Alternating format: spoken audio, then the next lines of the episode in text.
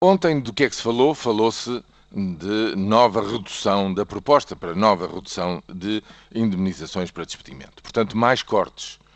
Cortes e mais cortes e mais cortes. É essa a narrativa à qual estamos expostos dia a dia e não se vê possibilidade de sair disto. Isto lembra-me uma coisa que um amigo meu me disse, com toda a razão, uma analogia que fez sobre a situação do país.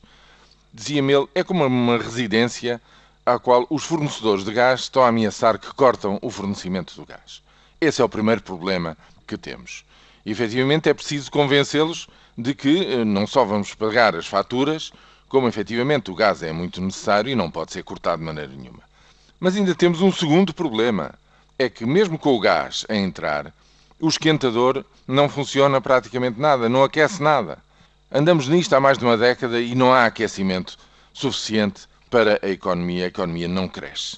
E em relação a este segundo problema, do que é que se passa com o esquentador, como é que o pomos efetivamente a funcionar bem, não se ouve dizer rigorosamente nada.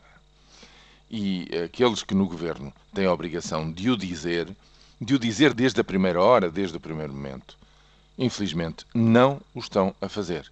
Porque esta questão dos cortes da redução de tudo o que está ligado com o fator trabalho, pode dar garantias aos fornecedores de gás de que nós vamos pagar as contas. Mas não anima ninguém, nem dá qualquer perspectiva de futuro para que, em conjunto, ponhamos o esquentador efetivamente a dar mais calor, mais rendimento, mais bem-estar, no fundo, uma vida melhor para todos.